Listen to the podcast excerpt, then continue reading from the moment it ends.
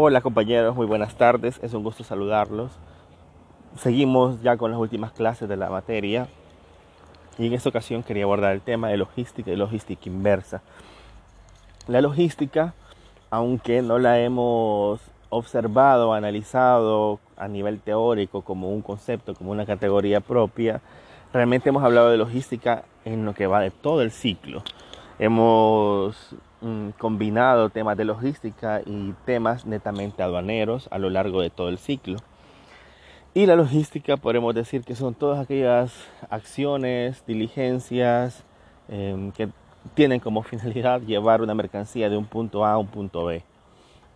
Estas acciones de logística em, tienen una característica en parte administrativa, en parte diligencial, por decirlo de alguna manera, más que técnica banera, pero eh, siempre, siempre, siempre relacionada a la técnica banera. Les doy un ejemplo. En, la, en los trámites, en la normativa, bueno, en, en los trámites aduaneros, el hecho de declarar un, un régimen aduanero, por ejemplo, el depósito de aduanas, el depósito de aduanas se declara, se declara, eso sería aduanero porque sabemos cuáles son las implicaciones aduaneras que tiene el depósito de aduanas, pero a nivel logístico implicará la coordinación de los transportes, la coordinación de la recepción, el envío de las facturas con el detalle de las mercancías que van a estar depositadas en ese lugar, en ese almacén, en ese depósito concreto y hay una doble acción. La, técnica aduanera que básicamente se agota con la declaración que dicen, mire, vamos a hacer depósito de aduana de X y Y mercancía. Y está el otro que es el seguimiento netamente, el seguimiento en el cual ya hay una persona encargada que no es tan técnica porque no, bueno, al final se termina acostumbrando al régimen, ¿verdad? Pero lo más importante de esta persona es eh, el seguimiento, es el diligenciamiento de las acciones que tiene que ver con logística, que tiene que ver con el detalle de esas mercancías que estarán en ese depósito. Otro ejemplo entre aduanas y lo que tiene que ver con, con logística podrá ser el conocimiento que tiene el especialista o técnico aduanero o el agente aduanero de la funcionalidad del transporte y de los, de los precios, de los montos del transporte al momento de hacer el cálculo de la mercancía, de la valoración de mercancía en aduana.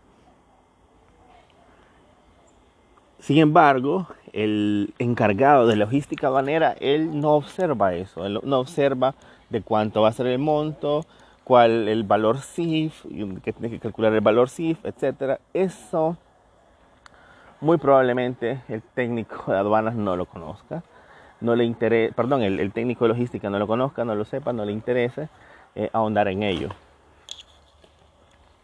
Pero el técnico de aduanas, el agente aduanero, sabe que ese transporte tiene que ser parte del valor CIF, que ese transporte eh, le agrega valor para la valoración de la mercancía, que ese transporte deberá ser eh, anticipado mediante el régimen aduanero correspondiente de tránsito, de transporte aduanero.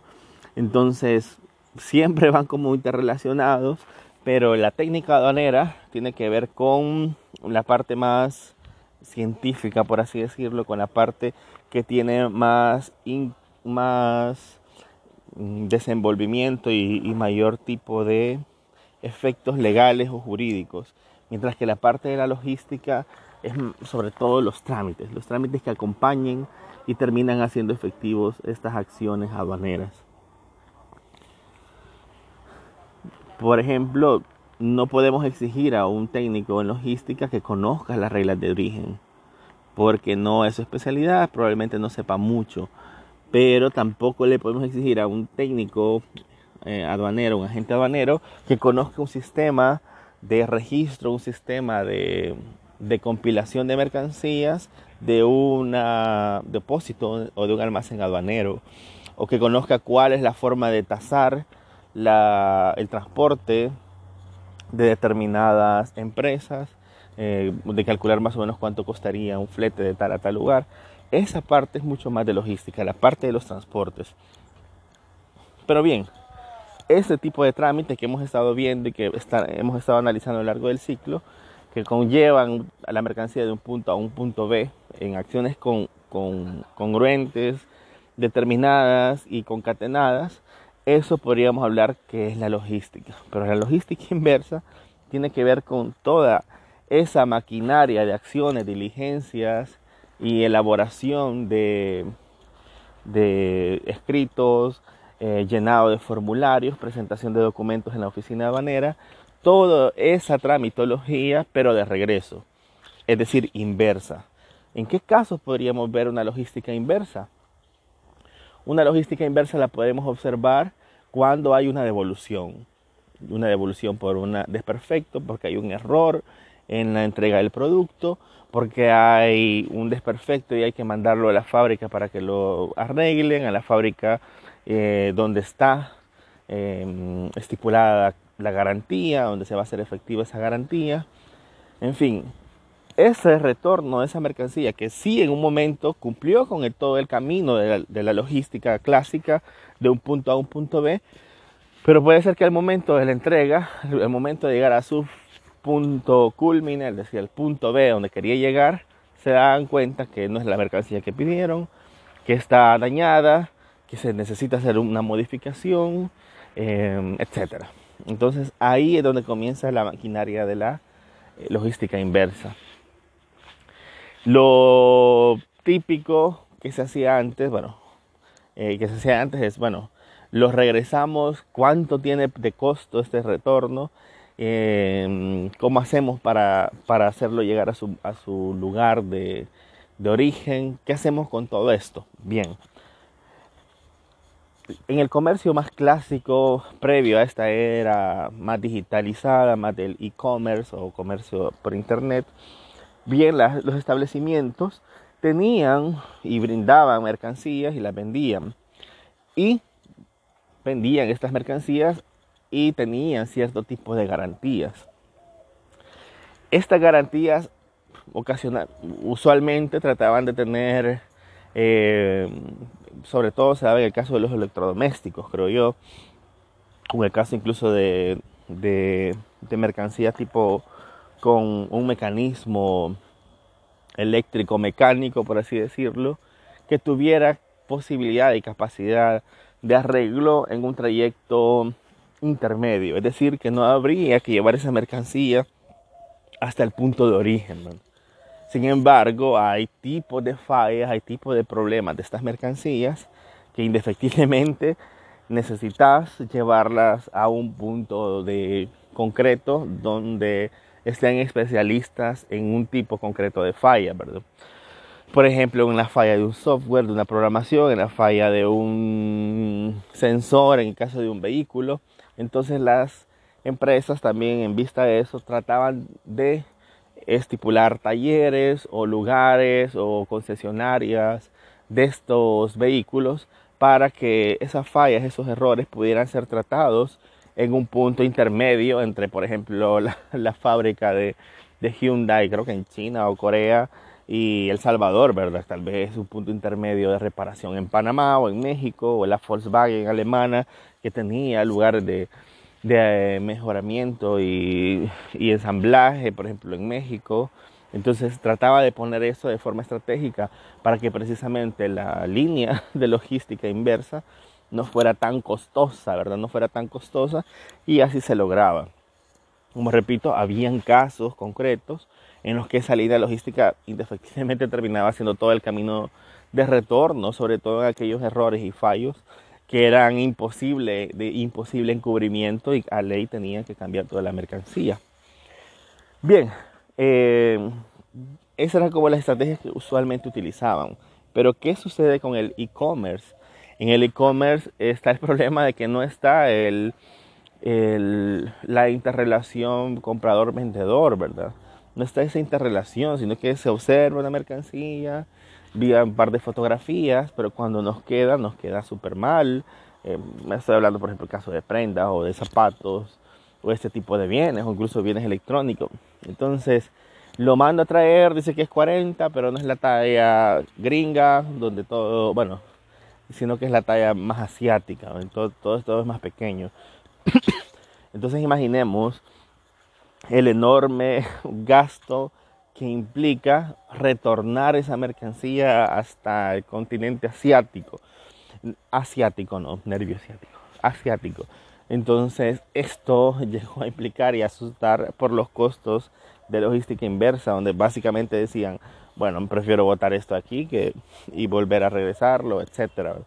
Entonces, en la logística inversa, tal como verán ustedes en esta presentación y por ahí un par de esquemas, implica una planeación para este eh, tipo de mercancías mucho más menudas, más pequeñas, eh, de más fácil manejo, pero que no necesitan una reparación, no necesitan un taller de reelaboración en el trayecto, sino que a veces son mercancías pequeñas, a veces hasta casi insignificantes, y en la cual se ha utilizado esa técnica de mercancía inversa, perdón, de logística inversa, en la, en la que las estrategias principales de logística inversa se han convertido en la elaboración, perdón, en, la, en el almacenaje, en la selección, en la selectividad, en separar las mercancías eh, durante el proceso de retorno, es decir, si vienen mercancías de e-commerce desde China o e-commerce desde la India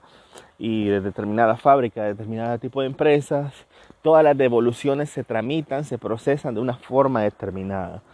Pueden haber almacenes intermedios desde donde pueden salir los siguientes pedidos. Pero lo que se trata de evitar, lo que se trata de evitar es hacer todo el trayecto de regreso.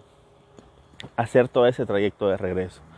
Dejar esos almacenes de, de selección, esos almacenes donde se va a seleccionar la mercancía para su reutilización. Es decir, ah, no quedó esta mercancía, pero eh, está en auge esta mercancía, entonces puede, ser que nos la pidan de nuevo y ya la tenemos aquí mucho más cerca.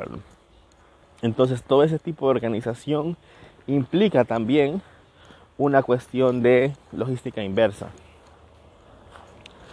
Eh, esto a priori pareciera que implica más, más empleo porque habría más personas eh, organizando, más personas que estarían brindando este, este, tipo de servicios.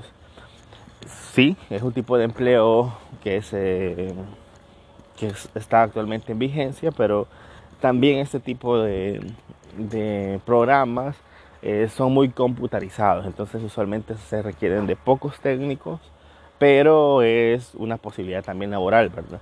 El dedicarnos a esta clasificación de mercancías, eh, pero ya no, no en el SAC, ¿verdad? Bueno, probablemente después en el SAC, pero en principio una clasificación de mercancías para verificar todo aquello que es reutilizable, que se puede revender estando acá más cerca de, de una zona concreta del, del mundo.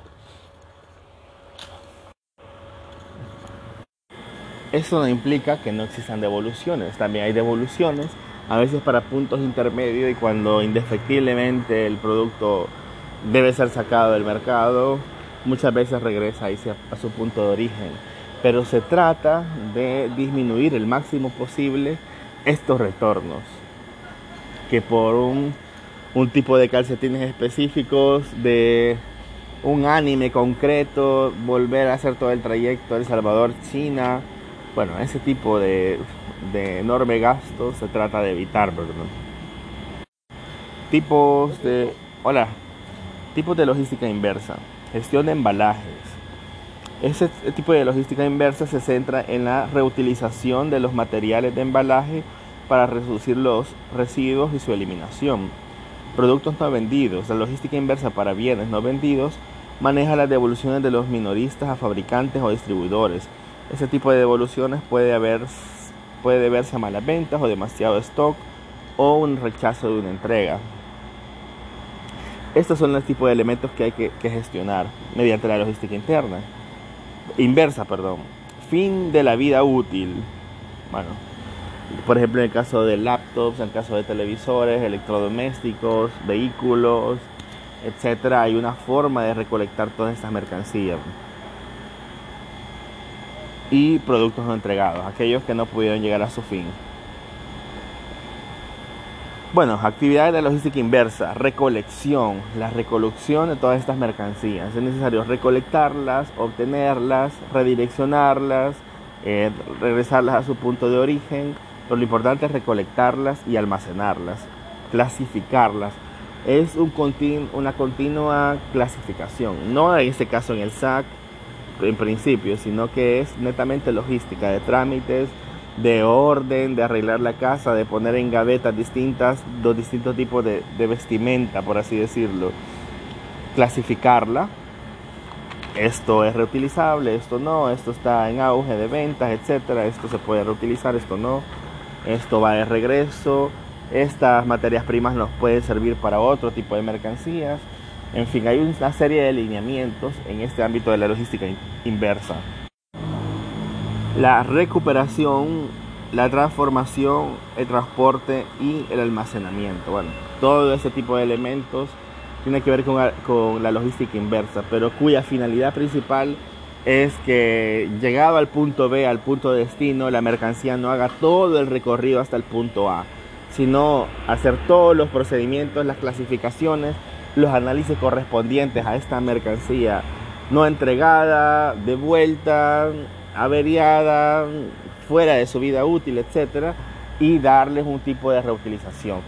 En parte reciclar, en parte reutilizar, en parte revender, etcétera. Pero lo importante es evitar ese trayecto de regreso a su punto A, porque si no la contaminación eh, tiene que ver mucho con una cuestión ambiental, pero supuestamente ambiental, en el cual, claro, todo el trayecto de una mercancía eh, desde un punto lejano hasta nuestro país, por ejemplo, conlleva una serie de emisión de gases, desde el transporte interno hasta el transporte principal, etcétera, etcétera, etcétera. Entonces eso trata de ser disminuido a partir de estos procesos de recolección, reclasificación de las mercancías que eh, no han sido entregadas satisfactoriamente o han sido devueltas o han sido retornadas o salidas del uso ordinario.